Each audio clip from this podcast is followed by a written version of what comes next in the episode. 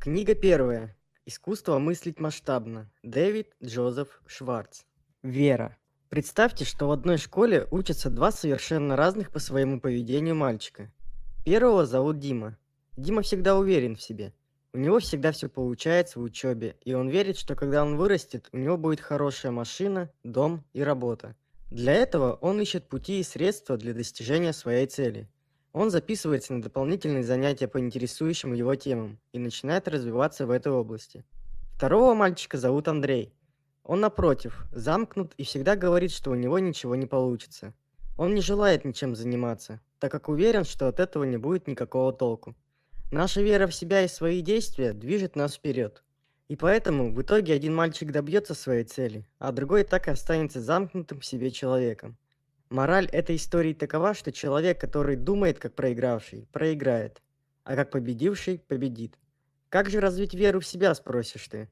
Первое – это мыслить категориями успеха, а не провала. Всегда говори себе, что у тебя все получится, что ты добьешься желаемого и продолжай идти к своей цели. Второе. Постоянно напоминай себе, что ты лучше, чем ты привык себя считать.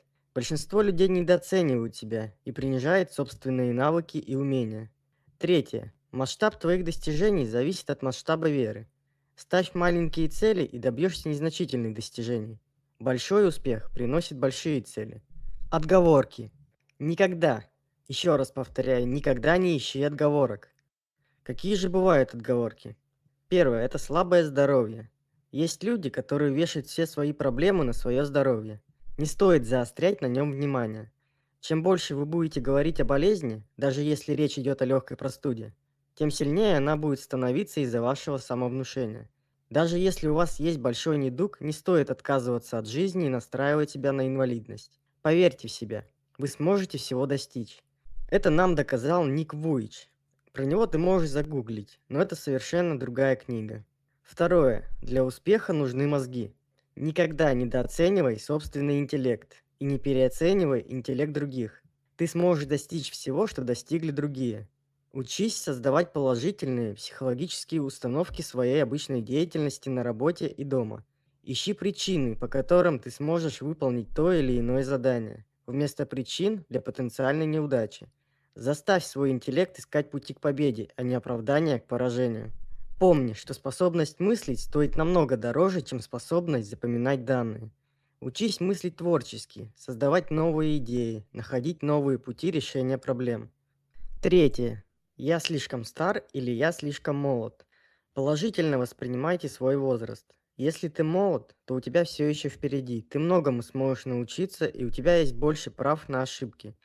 Если ты думаешь, что слишком стар, посчитай, сколько продуктивных лет тебе осталось. Даже если тебе 40 лет, то помни, что многие доживают до 80, и у тебя еще целых полжизни впереди. Трать время на любимое дело, так как у тебя будет желание и интерес развиваться и дальше в этом русле. И перестань думать, эх, если бы я начал намного лет раньше. Так думают неудачники. Думай так. Начну сейчас, мои лучшие годы еще впереди.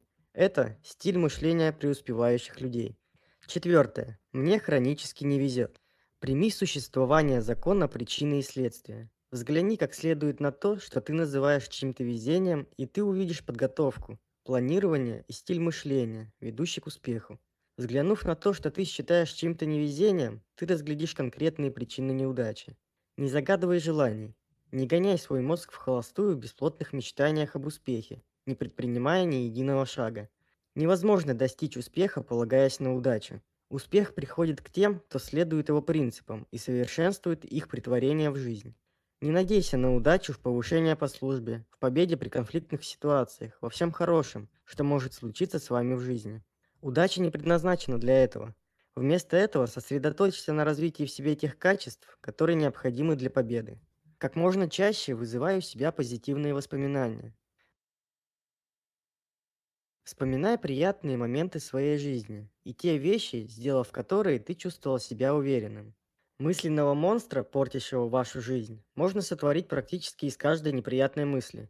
Например, если тебя бросила девушка, ты можешь создать в своей голове целый ком проблем, таких как «я никому не нужен», «она бросила меня, потому что во мне что-то не так» и тому подобное. Не стоит корить себя из-за неудач и возникающих проблем. Уверенные действия порождают уверенное мышление. Не бойся потерпеть неудачу в чем-либо. Просто встань и начни делать. Так что же нужно делать, чтобы чувствовать себя уверенно? Спросишь ты. Первое. Садись на первые ряды, а не прячься за спинами других. Второе. При разговоре с кем-либо смотри в глаза этому человеку. Взгляд человека может рассказать о многом. Третье. Шагай на 25% быстрее, чем обычно. Помни, вялый шаг действует на тебя угнетающе. Четвертое. Высказывай свое мнение. Если у тебя есть какая-либо идея либо мнение, отличающееся от мнения других, выскажи его, а не держи при себе. Пятое. Улыбайся чаще. Этим ты придаешь уверенности не только себе, но и радуешь окружающих. Существует пять способов борьбы со страхом. Первое. Действие – это лекарство от страха. Бездействие лишь усиливает страх и разрушает уверенность. Самое трудное – это сделать первый шаг, а потом все пойдет как по маслу. Если ты хочешь познакомиться с девушкой, сделай это прямо сейчас, а не тяни резину и не откладывай на потом. Второе. Грузи в свое подсознание только положительные мысли. Не стоит заострять свое внимание на окружающие тебя проблемы. Третье. Смотри на людей под верным углом. Не стоит принижать или возвышать кого-то. Всегда общайся с человеком на равных. Четвертое. Слушай голос своей совести и всегда следуй ему противном случае у тебя может развиться чувство вины, а это яд для уверенности. Пятое. Твои действия должны говорить «Я уверен в себе по-настоящему». Говори всегда громким голосом, ни капли не сомневайся в себе и делай то, что считаешь нужным, не боясь неудачи. Пункт четвертый. Мыслить масштабно. Говорите, используя позитивные слова. Можно сказать, я уже однажды пробовал заняться этим бизнесом и прогорел. Еще раз? Ни за что. А можно? Я потерпел неудачу по собственной оплошности. Попробую еще раз. Также, рынок уже насыщен. Подумать только, 75% рынка уже занято. Лучше не связываться. А можно? Подумать только, 25% рынка еще свободно. Это прекрасная перспектива. Я пытался торговать этим товаром, но безуспешно. Он никому не нужен. А можно? Я не смог продать товар, но я знаю, что он хорош. Его надо только раскрутить. Они заказывают так мало, что с ними невыгодно иметь дело. А можно? Они заказывают мало. Давайте разработаем план, как можно убедить их заказывать больше. У конкурентов все преимущества. Я не могу состязаться с ними. Да, конкуренция очень жестокая, но ни у одного из конкурентов нет всех преимуществ. Давайте вместе подумаем, как можно их обойти. Способы развития словаря масштабного мышления. Для описания своих чувств используйте жизнерадостные слова, вызывающие положительные эмоции. Используйте яркие, положительные, жизнерадостные и доброжелательные слова для описания других людей. При каждой возможности делайте людям комплименты. Хвалите их, чтобы подбодрить и поддержать. Делайте комплименты за внешний вид, за работу и достижения, за семейную жизнь ваших знакомых. Излагайте свои планы в положительных терминах. Скажите, у меня есть хорошая новость. У нас появилась блестящая возможность, и люди с радостью возьмутся за работу. Но если вы скажете, хотим мы или нет, но нам предстоит это сделать, перед внутренним взором слушателя возникнет мрачная картинка, и отношение к работе будет соответствующим. Умейте видеть перспективу за реальность на будущее. Человек, мыслящий масштабно, приучает себя видеть не то, что есть, а то, что может быть. Представьте, что у нас есть земля и сельское жилье, которое довольно ветхое и выглядит не слишком привлекательно. Но можно продать не просто землю и жилье, как оно есть, Дайте человеку конкретный план, что можно сделать с фермой и считать, что она продана. И вот несколько планов. Один из них предусматривает создание на ферме школы верховой езды. Для этого есть все условия. Быстро растущий неподалеку город. У людей появляется больше денег. Растет интерес к выезду на природу. План подробно показывает, как обеспечить содержание приличного количества лошадей, чтобы получить солидную прибыль. Второй план предлагает организовать питомник для выращивания саженцев деревьев на продажу. Третий предусматривает сочетание питомника саженцев с птицеводческой фермой. Теперь не придется доказывать покупателям, что ферма хороша сама по себе. Можно показать, как этот участок земли может приносить прибыль. Люди готовы заплатить больше, если в придачу к территории они получают идею. Итак, умейте видеть возможность за реальностью. Визуализация придает ценность всему, Масштабное мышление невозможно без визуализации реализованных в будущем возможностей. Масштабно мыслящие люди не цепляются за настоящее. Сколько стоит покупатель? Однажды, зайдя в магазин, я увидел, как продавец спорил с покупателем. Покупатель ушел в раздраженном состоянии, а продавщица сказала, он хочет купить товара на полтора доллара, а я должна тратить все свое время и рыться по полкам, чтобы найти то, что ему надо. Он того не стоит. И в этом заключается ее главная ошибка. Покупателей следует оценивать не по разовой покупке, а по сумме покупок за год. Даже если сейчас он купил что-то на 1 доллар, на следующей неделе он наберет на 150 долларов. В итоге магазин потерял эти деньги в будущем. Этот принцип относится не только к розничной торговле, но и к любому виду бизнеса. Прибыль приносят постоянные партнеры, постоянные клиенты. Зачастую первое время приходится работать вообще без прибыли, пока не появится постоянная клиентура. Смотрите не на сегодняшние расходы ваших клиентов, а на их потенциальные расходы. Если вы будете придавать своим клиентам большую ценность, они еще не раз вернутся к вам. История про слепого молочника. Однажды в нашу дверь позвонил молодой разносчик молока и предложил свои услуги. Я сказал, что нам уже привозят молоко и предложил зайти к соседке. Парень ответил: "Я уже говорил с ней. Им нужен литр молока на два дня. Невыгодный заказ". "Может и так", сказал я. "Но разве вы не заметили, что где-то через месяц им понадобится гораздо больше молока? Хозяйка ждет прибавления". После секундного замешательства молочник воскликнул: "Как я мог быть таким слепым? Сегодня мои соседи каждые два дня покупают 7 литров молока у молочника, оказавшегося таким проницательным". И вот вам небольшой практикум по повышению ценности. Первое. Повышайте ценность всего, что окружает вас, как это делал торговец недвижимостью. Постоянно спрашивайте себя, как можно повысить ценность этой комнаты, этого дома, этого бизнеса. Ищите идеи, реализация которых могла бы это сделать. Второе. Повышайте ценность окружающих вас людей.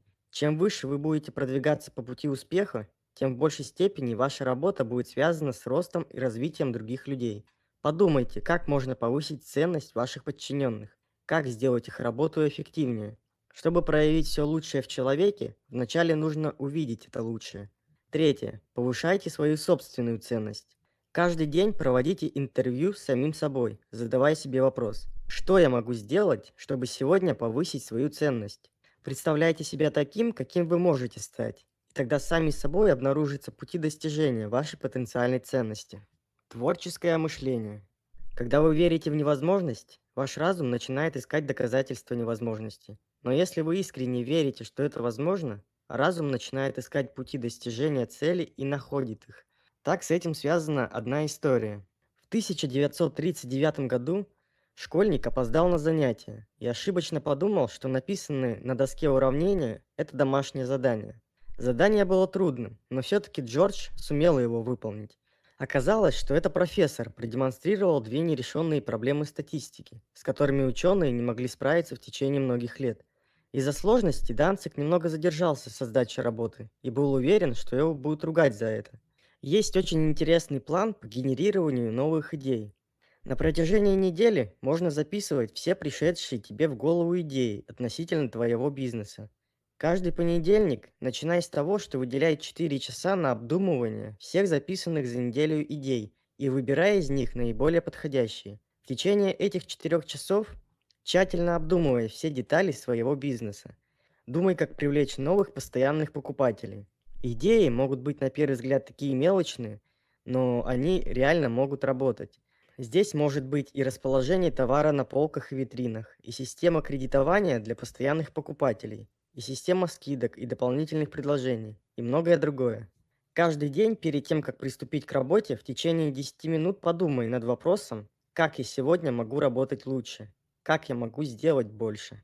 Развивай в себе способности спрашивать и слушать. Побуждай других говорить. В личной беседе или на собраниях задавай вопросы. Что вы можете рассказать о вашем опыте работы с какой-то компанией? Как вы полагаете, что можно сделать с тем-то, тем-то? чем, как вы думаете, тут проблема? Побуждая людей говорить, вы одержите сразу две победы. Вы получите сырье для творческих решений и приобретете друзей и сторонников. Самый верный способ понравиться людям – выслушать их мнение. Излагайте свои собственные идеи в форме вопросов. Типа, что вы думаете насчет того-то и того-то? Пусть ваши собеседники отшлифуют и отполируют их. Проведите маленькое неформальное исследование. Посмотрите, как отреагируют на идеи ваши сотрудники – Весьма вероятно, что при обсуждении возникнет новая, лучшая идея. Сосредоточьтесь на том, что говорят другие. Слушать– это гораздо больше, чем просто держать рот закрытым. Услышанное должно проникать в ваш мозг. Как часто люди притворяются слушающими, а на самом деле не слышат ни слова. Они просто ждут, когда собеседник сделает паузу, чтобы вставить слово. Сосредоточьтесь на словах собеседника, оценивайте их. Это пища для вашего ума. Вот вам небольшой совет плана по внедрению идей. Первое. Носите с собой блокнот и записывайте все идеи, приходящие к вам в течение дня.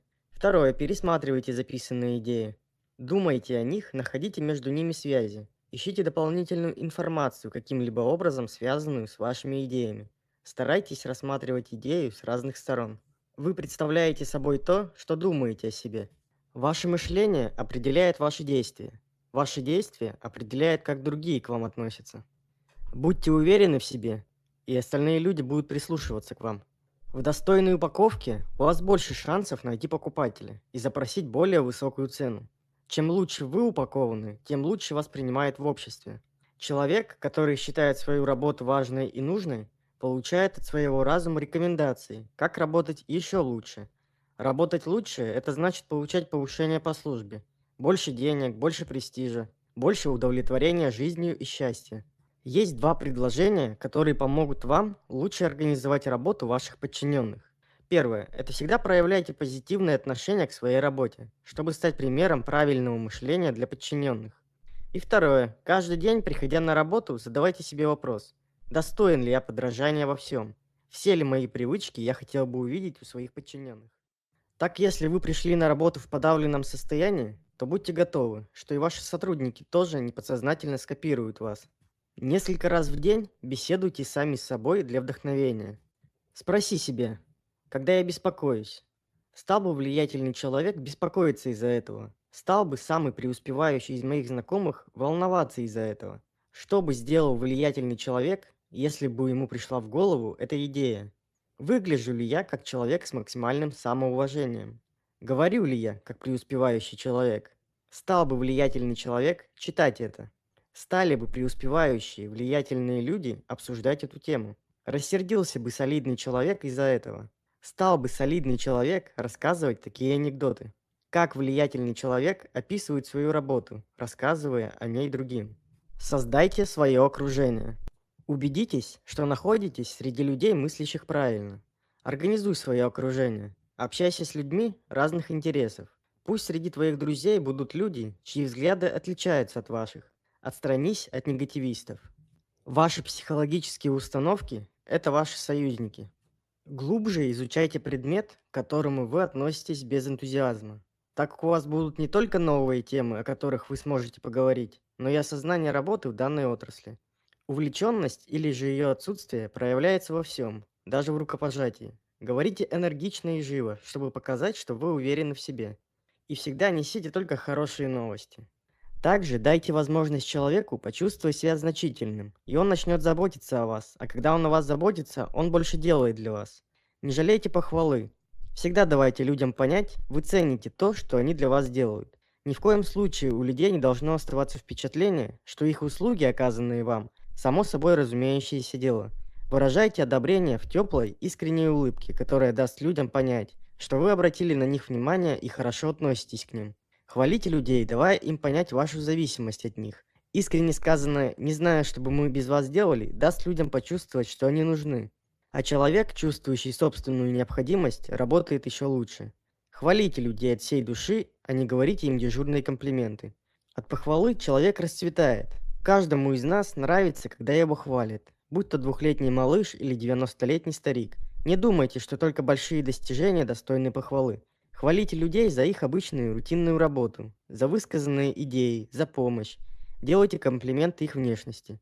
Позвоните человеку специально для того, чтобы высказать свое восхищение. Посетите его или напишите ему личное письмо или записку. Не тратьте время и силы, классифицируя людей на очень важных, важных и малозначительных. Не делайте исключений. Любой человек, будь то мусорщик или президент фирмы, важен для вас. Вы никогда не достигнете первосортных результатов, если будете относиться к кому-нибудь как к человеку второго сорта. Также знайте, сервис прежде всего. Всегда делайте для людей больше, чем они ожидают. Думай о людях правильно. Помни, успех зависит от поддержки со стороны других людей. Какие же правила успеха при общении с людьми тебе нужно запомнить? Во-первых, научись запоминать имена. Будь приятной личностью, чтобы не вызывать чувство напряжения у тех, кто общается с вами. Научись спокойствию, и тогда ничто не выведет вас из себя. Не будь эгоистом, выслушай другого человека. Становись интересным для людей, чтобы в общении с вами они видели нечто ценное. Изучай себя, чтобы избавиться от личностных колючек, в том числе тех, наличие которых ты не осознаешь. Искренне, на основании христианского учения, постарайся уладить все свои недоразумения и размолвки, которые были у вас ранее или есть сейчас. Забудьте все свои обиды. Выказывайте на практике хорошее отношение к людям, пока не станете делать это искренне и неподдельно. Всегда находите слова поздравления по поводу чьих-либо достижений. Проявляйте симпатию к тем, кто огорчен или разочарован. Укрепляйте в людях силу духа и поддерживайте их, и они искренне полюбят вас. Выработайте привычку действовать. Используйте принцип механических действий для выполнения несложных, но неприятных дел на работе или дома. Это относится и к повседневным домашним хлопотам. Не раздумывайте, как это неприятно, и сразу же беритесь за дело, не откладывая на потом. Используйте способ механического запуска для нахождения идей, создания планов, решения проблем и другой умственной и творческой деятельности. Не ждите, пока придет вдохновение, а приведите его. Так, например, писатели, не зная, что написать, пишут все подряд, пока к ним не придут какие-либо идеи. Девиз «Начиная прямо сейчас» должен быть всегда с вами. Никогда ничего не откладывайте на потом. Всегда берите инициативу в свои руки. Помните, что идеи сами по себе не приносят успеха. Идеи имеют ценность только тогда, когда за ними следуют действия. С помощью действия избавляйтесь от страха и приобретайте уверенность. Делайте именно то, чего боитесь, и страх исчезнет. Попробуйте и убедитесь. Как превратить поражение в победу? Извлеките из поражения урок, сделайте нужные выводы, а затем оглянитесь на свою неудачу и улыбнитесь. Будьте конструктивно самокритичны, Ищите свои недостатки, слабости, недоработки и работайте над их исправлением. Это путь к профессионализму. Перестаньте винить судьбу. Изучайте каждую неудачу, чтобы определить ее причину. Перекладывая вину на судьбу, вы не сделаете свою жизнь ни на йоту лучше. Сочетайте настойчивость с изобретательностью. Не отступайте от цели, но не бейтесь головой о каменную стену. Пробуйте новые способы решения проблемы. Экспериментируйте. Помните, что в любой ситуации есть свои плюсы. Найдите их. Это лучшее средство для победы над унынием. Помните, что неудачник – это человек, совершивший ошибку, но не способный извлечь из нее выгоду. Растите вместе со своими целями. Каким я вижу себя через 10 лет? Возьмите ручку и блокнот и напишите свой десятилетний план. Например, работа через 10 лет спустя. Какой уровень доходов я хочу иметь? Какую степень ответственности я хочу взять на себя? Какой степенью влияния я хочу обладать? Или дом через 10 лет спустя? Какой жизненный уровень я хочу обеспечить себе и членам своей семьи? В каком доме я хочу жить? Как я хочу проводить отпуск? Какую финансовую поддержку я хочу оказать своим детям в начале их совместной жизни? Социальные отношения. Каких друзей и знакомых я хочу иметь? Какие социальные группы я хочу войти? Какую роль я хочу играть в жизни района, в котором я живу? Что достойного я хочу сделать для людей? И поверьте, когда вы напишете свой десятилетний план, вы будете стремиться к тому, чтобы он был выполнен. Ну и под конец я предоставляю вам 30-дневный план самосовершенствования. Он состоит из пяти пунктов. Первый пункт – избавиться от следующих привычек. Прекрати откладывать на потом. Использовать негативные слова «я не могу», Смотреть телевизор более 60 минут в день, а лучше вообще его не смотри. И прекрати сплетничать. Приобрети за эти 30 дней следующие привычки. Утром не выходи из дома, не приведя себя в порядок. Составляй вечером план на следующий день. При каждой возможности делай людям заслуженные комплименты и говори добрые слова. Повысить свою ценность в глазах подчиненных можно следующими способами. Больше способствовать развитию и совершенствованию своих подчиненных. Больше узнай о компании, в которой работаешь, и о ее клиентах. Внеси три предложения по улучшению работы своего предприятия. Повысь свою ценность в глазах членов своей семьи. Выражай благодарность за все, что делает для тебя супруга или супруг. за то, что раньше считалось само собой разумеющееся. Один день в неделю устраивай что-нибудь особенное для своей семьи. Один час в день целиком и полностью посвящай общению с семьей. Ну и, конечно же, самое главное, способствуй своему профессиональному и личностному росту. Это можно сделать следующими способами. Два часа в неделю проводи за чтением литературы по своей профессии. Это делать, конечно, можно и намного чаще. Прочитай одну книгу в неделю по психологической самопомощи и саморазвитию. Познакомься и наладь контакты с четырьмя новыми людьми.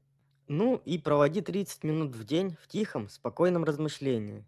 Думай о своей работе, семье, как ты будешь жить дальше, что ты будешь делать и тому подобное. Привет! Если тебе понравилось, а я знаю, что тебе понравилось, поставь лайк под этим видео, подпишись на канал и оставь в комментарии название книги, которую ты бы хотел послушать за